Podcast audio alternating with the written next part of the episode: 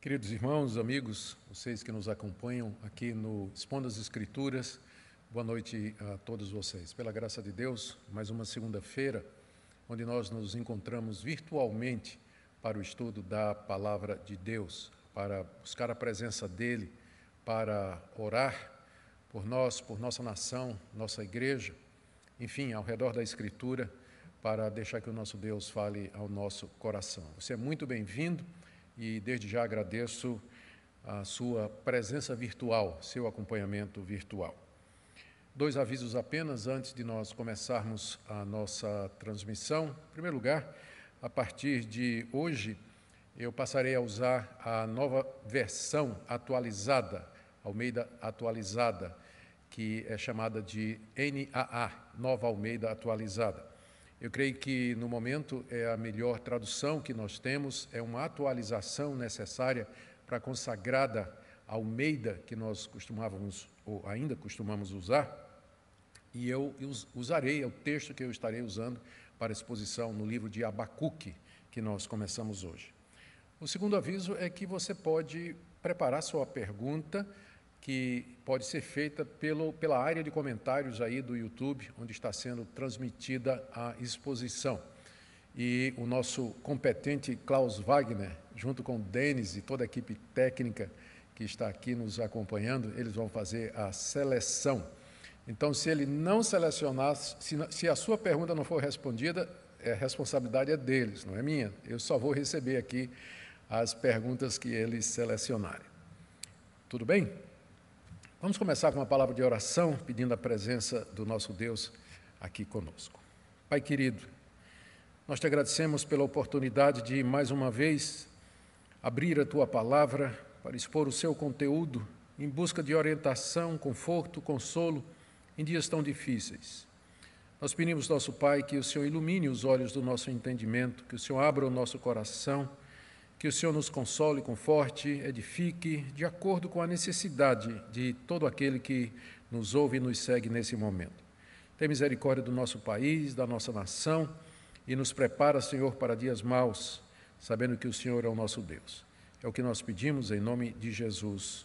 Amém. Queridos, a Escritura Sagrada é cheia de exemplos, de exortações a que nós busquemos o nosso Deus na confiança de que Ele haverá de nos livrar. Deus é o Deus que dá livramento, Deus é o Deus que atende o clamor do pobre, o clamor do necessitado, Deus é o que acode o aflito, Ele é chamado de o Pai dos órfãos e é chamado Deus das viúvas. É o Deus que tem compaixão pela sua criação, que caiu, que mergulhou no pecado e sofre as consequências da desobediência. Deus é um Deus compassivo e misericordioso, particularmente daqueles que para aqueles que o amam, para aqueles que o buscam. Por isso, a Bíblia é cheia de orientações, exemplos, onde pessoas de fé oraram a Deus em momentos de dificuldade, em momentos de grande ansiedade, em momentos de aflição e de provação, e Deus os atendeu, Deus os livrou. Deus abriu uma porta para que eles pudessem escapar. Entretanto, a mesma Bíblia nos diz que ocasionalmente Deus não atende às orações em favor de um, de um livramento.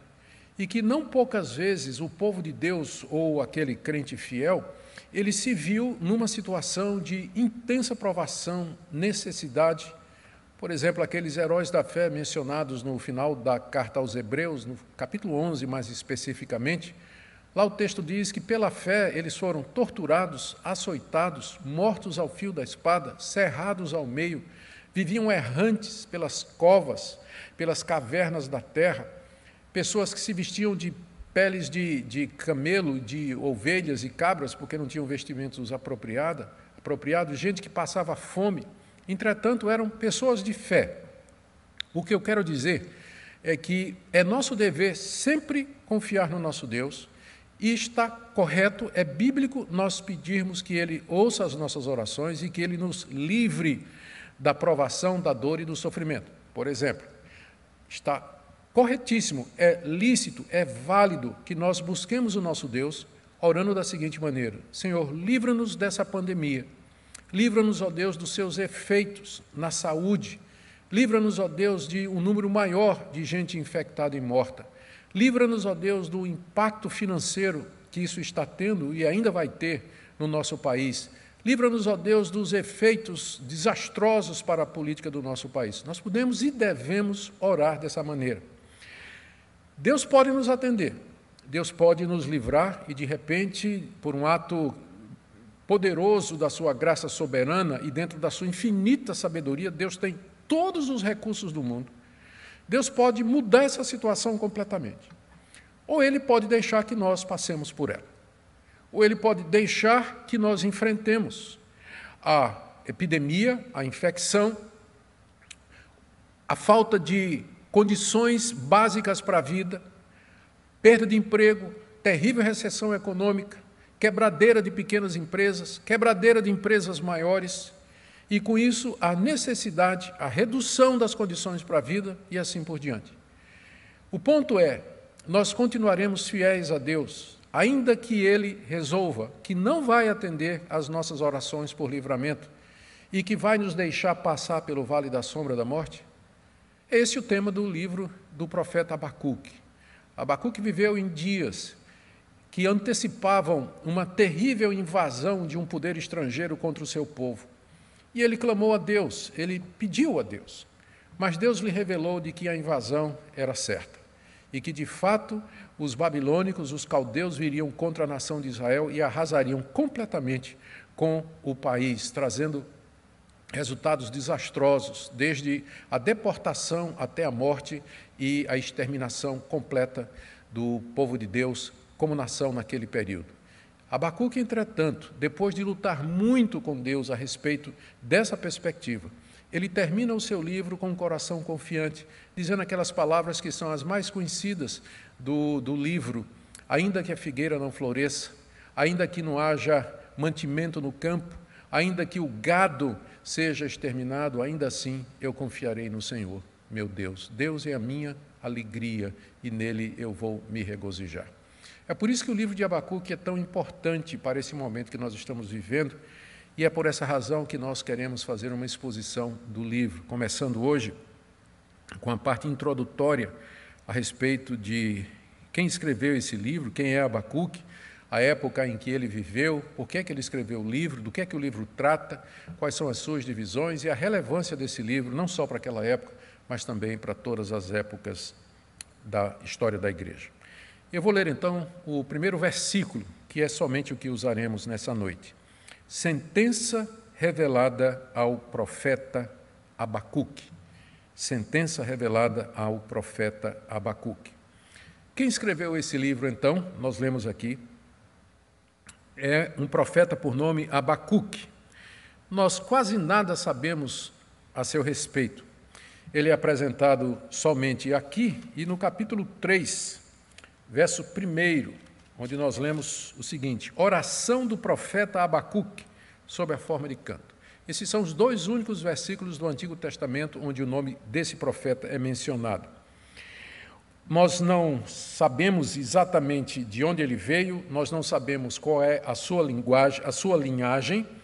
O que nós sabemos é que talvez o seu nome venha da palavra hebraica que significa abraçar, que pode significar que Abacuque foi aquele que abraçou-se com Deus no meio da crise, mas isso é apenas uma especulação. Segunda coisa que nós podemos saber a respeito dele é que ele é referido como profeta, tanto aqui no capítulo 1, verso 1, quanto no capítulo 3, verso 1. O profeta Abacuque. Ou seja, aparentemente ele já era conhecido entre a sua audiência, conhecido entre aqueles a quem ele para quem ele escreveu o livro e a quem entregou o livro. Havia muitos profetas na nação de Israel.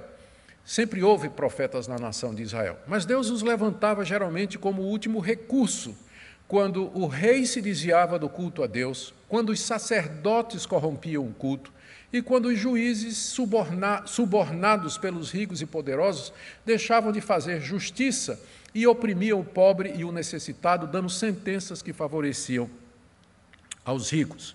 Deus então levantava os profetas para trazer uma palavra de advertência, uma palavra de reforma, de chamado ao arrependimento, para que a nação se voltasse para Deus, esquecesse os deuses estranhos e voltasse a praticar a justiça.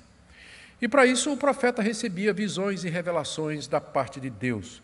não somente quanto ao futuro da nação de Israel, mas também quanto ao futuro das nações ao redor de Israel.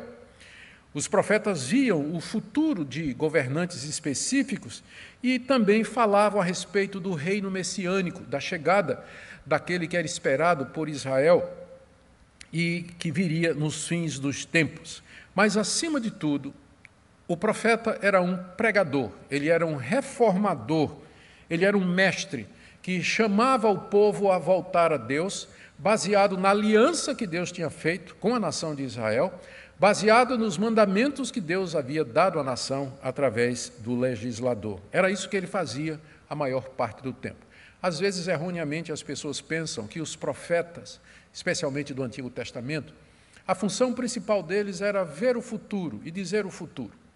Na verdade, isso era uma parte daquilo que o profeta fazia e geralmente nem era a maior parte, porque o profeta estava ocupado em trazer aquela palavra da hora para o povo, aquela palavra necessária para o momento que o povo estava vivendo, ou advertindo, ou chamando ao arrependimento, ou apresentando conforto e consolo diante do caos, diante das dificuldades. Abacuque provavelmente ministrava ali em Jerusalém, quem sabe durante as assembleias e os cultos que eram realizados no templo.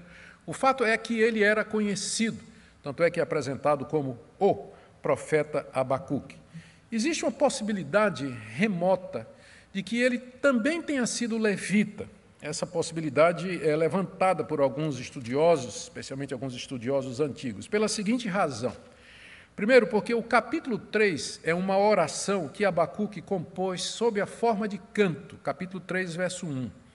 E ao terminar o capítulo 3, Abacuque escreveu o seguinte: Ao mestre de canto para instrumento de cordas. Ou seja, o capítulo 3 é um salmo que foi composto por Abacuque para ser cantado no templo com instrumentos de corda e para ser liderado pelo presidente do coral, pelo mestre do coral, aquele que regia os levitas.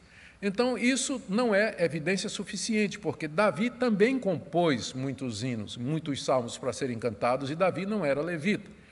Mas, considerando que algumas fontes antigas, não bíblicas, apontam para esse fato, existe essa possibilidade de que ele era também um levita que servia ali no templo. Isso aí talvez explique a extrema sensibilidade de Abacuque, a, a sua perspectiva espiritual, que o levava a sentir profundamente os pecados do seu povo. Então é isso que nós geralmente podemos saber a respeito do profeta Abacuque. A época em que Abacuque viveu, profetizou e escreveu, nós já podemos ter mais alguma segurança embora não tenhamos o suficiente para estabelecer uma data com certeza. O que sabemos é que Abacuque viveu na época em que o reino do sul, o reino de Judá, que era composto da tribo de Judá e da tribo de Benjamim, que tinha ficado leal a Davi quando houve a divisão depois de Salomão. Abacuque viveu no reino do sul, numa época em que esse reino havia se desviado dos caminhos de Deus. Isso acontecia muito no período do, do reino em Israel, tanto no reino do norte no reino do sul. Ah, dependendo do rei que se levantava, a nação se voltava para Deus ou então abandonava Deus e ia para os ídolos.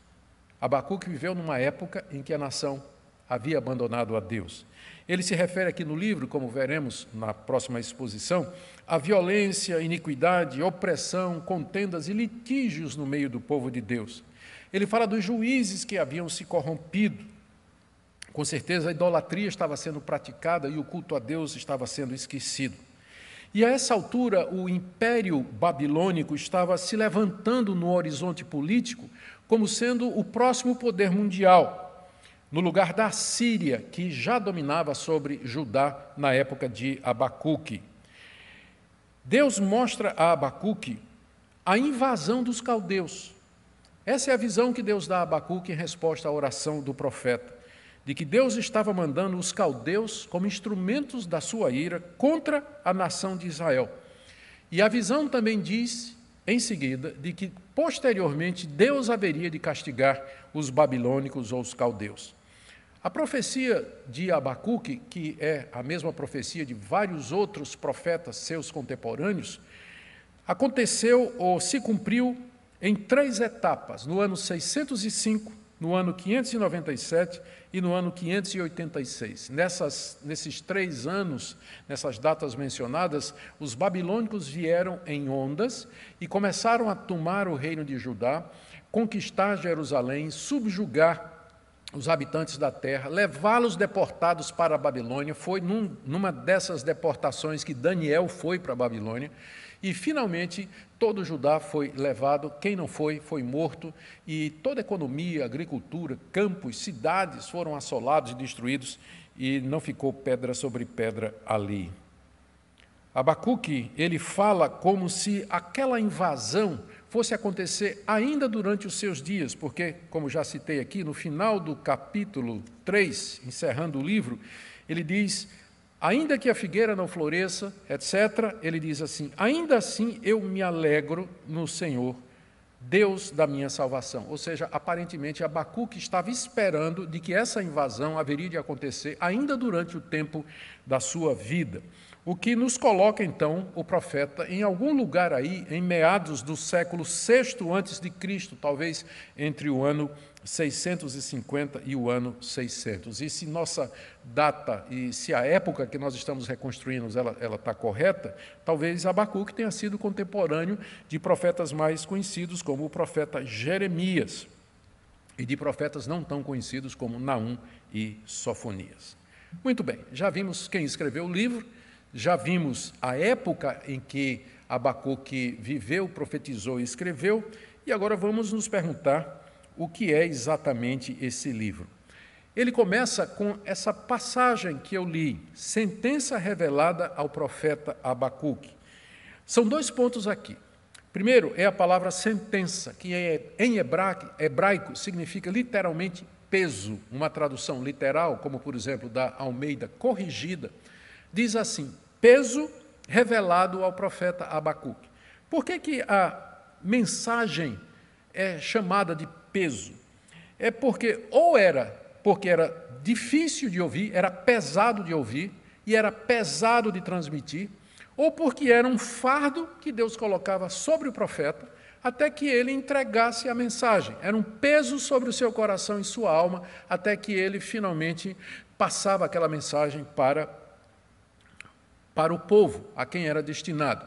Aqui a nossa tradução resolveu traduzir a palavra peso por sentença, porque é como se fosse uma sentença da parte de Deus. E de fato isso traduz bem o conteúdo do livro. O livro registra ou anuncia a chegada dos caldeus como sentença de Deus contra o seu povo rebelde. E era uma sentença pesada. Segunda coisa é que diz aqui que foi uma sentença revelada ao profeta Abacuque, ou seja, foi dada mediante uma visão ao profeta. Não foi alguma coisa que Abacuque inventou, que ele tirou da cartola, não foi um sonho que ele teve, não foi uma ideia que ele teve, mas Deus lhe apareceu e Deus lhe mostrou, e nós vamos ver estas visões aqui, aquilo que haveria de acontecer, particularmente a invasão dos caldeus e depois a destruição do reino babilônico. E é por isso então que o livro tem autoridade, é por isso que o livro é inspirado, e é por isso que nós o lemos e estudamos com confiança de que são palavras de Deus, e é por isso que o livro foi incluído no cânon hebraico, como tendo sido inspirado da parte de Deus. Deus mandou que Abacuque escrevesse aquilo que ele está vendo. Nós encontramos isso no capítulo 2, a partir do verso 2, quando Deus diz assim, o Senhor, quando diz assim, o Senhor, Abacuque escreveu, não é? O Senhor me respondeu e disse: Escreve a visão, Abacuque, torne-a bem legível, porque ela ainda está para se cumprir. Deus mandou que o profeta registrasse aquilo que ele estava vendo. E é isso que é o livro do profeta Abacuque, é o registro dessas visões que Deus deu a ele com respeito à nação de Israel e às nações inimigas. Mas, diferentemente de, de outros profetas, Abacuque registra também os seus diálogos com Deus a cada revelação. Ele meio que é, abre o seu coração e escreve aquilo que nós podemos chamar a sua jornada do temor e da dúvida até a fé. E é nesse ponto que o profeta Abacuque, ele é diferente dos demais profetas. Ele nunca se dirige à, à sua audiência como, por exemplo, os grandes profetas, Isaías, Jeremias, uh, Ezequiel, eles se voltam para o povo e diz: Assim diz o Senhor, e aí traz uma palavra de Deus para o povo. Abacuque não faz isso. Nenhuma vez ele se dirige para o povo de Judá. O que ele faz é registrar a, a sua oração pedindo a Deus que interviesse no seu país. Depois Deus lhe responde, depois Abacuque não entende, ora a Deus de novo, Deus dá uma segunda visão, e finalmente ele registra a sua confissão de fé no capítulo 3, naquele salmo que nós já mencionamos. O livro, então, ele é bem específico, ele é bem peculiar, singular, e certamente vai ser um, um deleite para nós estudar esse livro tão rico e tão precioso. Se nós fôssemos dividir o, o livro de Abacuque, nós faríamos da seguinte maneira: os dois primeiros capítulos são só três capítulos, mas tem muita coisa, vai render muito os três capítulos, pode ter certeza. Os dois primeiros capítulos registram as orações de Abacuque a Deus e a resposta de Deus em, na forma de visões. E o terceiro capítulo é uma oração de Abacuque na forma de salmo. Se você quiser aí o esboço do, do livro, vai aqui muito rapidamente. Primeiro, Abacuque tem uma crise porque Deus está silencioso e não está respondendo às suas orações, capítulo 1, do verso 1 até capítulo 2, verso 1. Abacuque, então, Ouve a resposta de Deus, que vai do verso 5 até o verso 12, na verdade. Não é? Aliás, a, a, a, a passagem bíblica da referência anterior é o capítulo 1, de 1 a 4. De 1 a 5, Deus dá a primeira resposta a Abacuque. E não é o que Abacuque espera. Abacuque esperava o livramento de Deus e Deus disse: Não, eu vou mandar os caldeus contra vocês. Lembra aquilo que eu falei na introdução? Nem sempre Deus responde como nós queremos. Aí Abacuque entra em crise, capítulo 1, verso 12 até o capítulo 2, verso 1. Como é que Deus pode usar uma nação ímpia para castigar o seu próprio povo? Ele pede a Deus entendimento e resolve esperar a resposta de Deus. A resposta de Deus vem no capítulo 2, do 4 a 20, onde Deus mostra que ele vai punir os caldeus depois, ele vai punir os babilônicos por terem invadido ah, e castigado o seu povo. Mas aquilo era ainda futuro, embora certo. E Abacuque então deveria esperar em fé que Deus fizesse justiça. E aí o capítulo 3 é a oração de Abacuque, em temor e tremor diante de Deus, à luz dessas revelações. Ele suplica que Deus reavive a sua obra, essa é uma passagem muito conhecida também. Entoa um cântico de louvor e adoração a Deus, relembrando os atos poderosos de Deus, e ele termina com aquela declaração que marca o livro: Ainda que falte tudo, ainda assim eu vou me alegrar no Senhor, meu Deus. Então, esse é o conteúdo do livro que nós vamos ver nas próximas segundas-feiras. E vocês já estão vendo que nós temos aqui bastante material. Qual a finalidade do livro?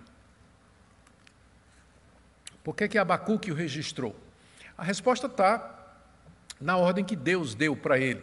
Deus mandou que ele escrevesse, para que, quando acontecesse, o seu povo, o povo de Deus, pudesse ter certeza de que Deus é Deus, porque eles leriam as palavras do profeta Abacuque e diriam: de fato, Deus já nos disse isso tantos anos atrás que haveria de acontecer.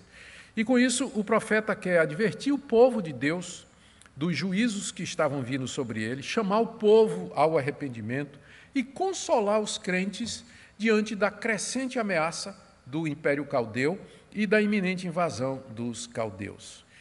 O tema central do profeta Abacuque é, está no capítulo 2, verso 4: o justo viverá pela fé. O justo viverá pela fé, ainda que lhe faltem todas as coisas. Há muitos outros temas teológicos muito bons para ser explorados no livro de Abacuque e nós vamos fazer isso. Por exemplo, a soberania de Deus sobre as nações, que Deus usa uma nação para punir outra. E no fim, Deus haverá de julgar todas as nações, isso está muito claro aqui no livro. Outro tema do livro é o juízo de Deus sobre seu povo rebelde. O fato de que Israel tinha uma aliança com Deus não fazia com que Israel estivesse blindado aos castigos temporais de Deus, como invasão, epidemia, praga, fome, peste. Se Israel desobedecesse a Deus, quebrasse a aliança, Deus com certeza viria com a espada da aliança para punir o seu povo rebelde. Outro tema do livro é que Deus responde às orações, ainda que ele se demore. E nem sempre Deus responde exatamente como nós queremos, foi o que surpreendeu Abacuque pelo menos duas vezes, como nós haveremos de ver. O livro também fala do triunfo final de Deus, porque ao falar do juízo de Deus sobre Babilônia, o livro também aponta para o futuro, para o reino do Senhor Jesus, quando ele vier em glória e julgar todas as nações e finalmente ele fará justiça aqui nesse mundo. E eu termino então perguntando qual a relevância dessa mensagem de Abacuque e do seu livro. Sem dúvida, aquilo que Abacuque viu, ouviu e escreveu foi muito relevante para os judeus piedosos da sua época, que lutavam com as mesmas dúvidas do, do profeta. Por que, que Deus não responde às nossas orações? O nosso povo está desviado, o nosso povo está longe dos caminhos de Deus, e nós estamos orando por um avivamento, e por que, que esse avivamento não vem? Essa era a pergunta de Abacuque, era a pergunta de muitos naquela época. Ou então, por que, que Deus vai usar os ímpios para nos punir? Nós somos o povo de Deus. Por que, que Deus vai levantar uma nação ímpia, uma nação idólatra, para trazer castigo sobre nós? Por que, que os ímpios passam nesse mundo sem castigo? Por que, que a Babilônia se tornou um império mundial, uma nação idólatra, violenta, sem juízo de Deus sobre ela? Como é que nós devemos viver diante do triunfo do mal, quando aparentemente ele predomina no, diante dos nossos olhos em todo lugar? São perguntas, ou eram perguntas que os crentes piedosos da época de Abacuque estavam fazendo e que eram também as perguntas do profeta. Portanto, um livro que traz respostas, ou, ou, ou não totalmente é, é, a todas essas perguntas, mas a várias dessas perguntas, o livro traz resposta, o que seria muito útil para o povo de Deus. O livro continuou a exercer uma influência depois do tempo de Abacuque. É interessante que no livro apócrifo de Bel, e o Dragão é um livro que foi escrito em grego uh, umas centenas de anos antes de Cristo vir ao mundo e que conta a história, uma outra história de Daniel preso lá na Babilônia, em que ele enfrenta o deus Bel da Babilônia e também um dragão que vivia lá na corte do rei Nabucodonosor, que Daniel acaba matando. É, é uma história é, fantasiosa, mas o curioso é que nesse livro apócrifo está dizendo que quando Daniel estava, foi lançado na cova dos leões, uh, um anjo apareceu ao profeta Abacuque, lá na Judéia, e mandou que ele fosse para a Babilônia levar comida para Daniel. E Abacuque diz: Ué, eu não sei nem o caminho para lá. E o anjo pegou Abacuque, levou, e Abacuque entrou na cova dos leões e trouxe comida para Daniel, mostrando como esse livro de Abacuque já era conhecido no período que a gente chama de período do segundo templo, no período interbíblico. Também Uh, Abacuque está entre os principais livros que foram encontrados nos manuscritos do Mar Morto, uma descoberta feita em meados do século passado, ali nas cavernas de Qumran, que ficam ao redor do Mar Morto. Ali se encontrou uma biblioteca produzida pelos essênios que datava de poucos anos antes de Cristo, e um dos livros mais bem conservados e preservados é um comentário ou um pesher de Abacuque sobre os dois primeiros capítulos do livro de Abacuque.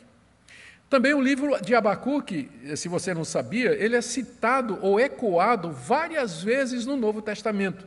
As passagens mais conhecidas são aquelas onde Paulo cita o profeta Abacuque, Paulo cita Abacuque 2,4, o justo viverá pela fé, em Romanos e em Gálatas, e o autor de Hebreus, no capítulo 11, também cita essa passagem de Abacuque, que o justo viverá pela fé. E esse livro também foi muito importante durante a reforma, exatamente porque ele traz esse princípio de que aquele que é justo, aquele que é justificado por Deus, ele vive pela fé, não por obras e não por mérito. Essa interpretação de Abacuque, eh, durante o período da reforma, foi essencial para a compreensão dessa doutrina tão importante.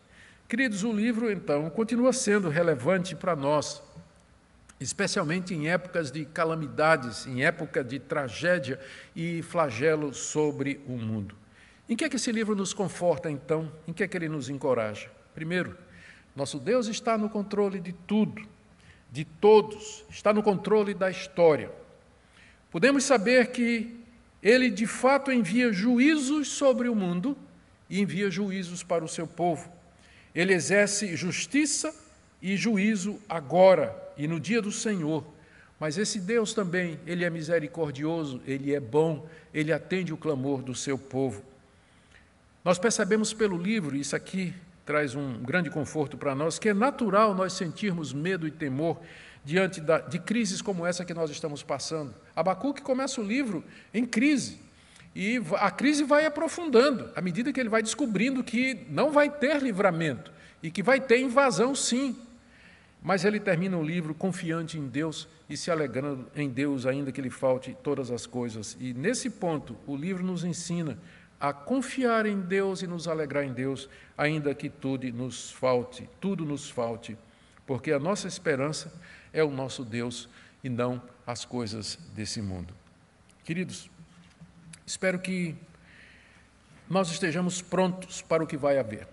Eu sei que a tendência do nosso coração é nós aguardarmos um livramento extraordinário de Deus. E Deus pode fazer isso. Eu quero dizer a você que eu creio nisso. Eu creio em orações. Eu creio num Deus que responde orações. Eu creio que Deus pode acabar com tudo isso por uma palavra sua. Ele é o Deus que, com Sua palavra, criou o mundo. Ele tem recursos infinitos na sua mão, e se for da vontade dele, da mesma forma como isso começou, também vai terminar, porque ele é Deus. Mas eu sei também que esse Deus, por motivos que nem sempre ele nos diz, motivos que nem sempre ele revela, ele pode permitir não somente que isso se prolongue, mas também que se agrave. E ele pode permitir que a igreja passe por um período muito difícil, muito difícil. Ele pode permitir que isso aconteça. Mesmo que eu não entenda os propósitos de Deus, eu sei que Ele não comete injustiça. Eu sei que Ele não faz nada errado. Deus sabe o que faz, nós é que não sabemos o que dizemos. Mas o nosso Deus é justo, Ele é verdadeiro, Ele é reto, Ele é compassivo e misericordioso. Por isso, a minha expectativa é que nós, estudando esse livro, nós possamos dizer, como o profeta Abacuque: ainda que a figueira não floresça, nem haja fruto na videira, ainda que a colheita da oliveira decepcione, e os campos não produzam mantimento, ainda que as ovelhas desapareçam do aprisco, e nos currais não haja mais gado. Mesmo assim, eu me alegro no Senhor, e eu exulto no Deus da minha salvação. Esse é o propósito do livro. Esse é o propósito do verdadeiro Evangelho. O Evangelho bíblico nos preparar para a realidade dura e triste desse mundo, até que o nosso Senhor e Salvador Jesus Cristo venha para nos levar para o seu reino, onde finalmente nós vamos encontrar paz, justiça, eternidade e imortalidade. A Ele toda a glória, toda a honra e todo o louvor. Oremos. Senhor, nós te agradecemos porque o Senhor levantou profetas como Abacuque, que tinham coragem de não somente profetizar vitória e bênção, mas tinham coragem também de profetizar aquilo que o Senhor revelou, o teu juízo sobre o teu povo, desviado, idólatra, imoral, injusto. Nós sabemos que tu és santo, e nós sabemos que nós somos pecadores e que temos te ofendido no nosso país. Nós sabemos que a igreja evangélica, em muitos pontos, não tem andado, Senhor, no evangelho bíblico. E nossas dissensões, no surgimento de falsos profetas, evangelhos outros que não aquele ensinado pelo teu filho Jesus e pelos apóstolos. E agora a tua mão está sobre nós. Nós pedimos que o Senhor tenha misericórdia, porque nós cremos que o Senhor pode mudar toda a situação. E pedimos também que, se acontecer que não haja mais comida, não haja mais fruto, que não haja mais gado, não haja mais absolutamente básico para nós. Que o Senhor nos conceda passar por tudo isso com alegria no nosso coração, nos regozijando intimamente na nossa redenção que se aproxima, do reino de Cristo e de Deus, que é o nosso destino eterno e final. Ó oh, Deus, ouve a nossa oração, em nome de Jesus. Amém e amém. Muito obrigado, queridos. Nós vamos ter agora um período de perguntas e respostas. O Klaus, já mandou, Klaus, as perguntas para cá? Tá certo. Estou recebendo aqui a informação de que a internet está ruim. Ah, sim. Então ele está dizendo aqui, olha, a internet está com problemas, travando, é melhor não fazer as perguntas. Que pena, não é? é eu tenho certeza que você talvez tinha alguma pergunta, mas não tem problema. Na próxima segunda-feira nós estaremos aqui, com a graça de Deus, a internet vai estar melhor, nós vamos poder interagir. No próximo domingo, às 9 horas da manhã, nós estaremos transmitindo aqui da nossa igreja a exposição da palavra de Deus e às 18 horas também transmissão da exposição da palavra de Deus aqui no canal do YouTube da Primeira Igreja Presbiteriana do Recife. Muito obrigado pela sua presença, pela sua presença virtual, pela sua audiência e até a próxima segunda-feira, se Deus permitir. Um abraço.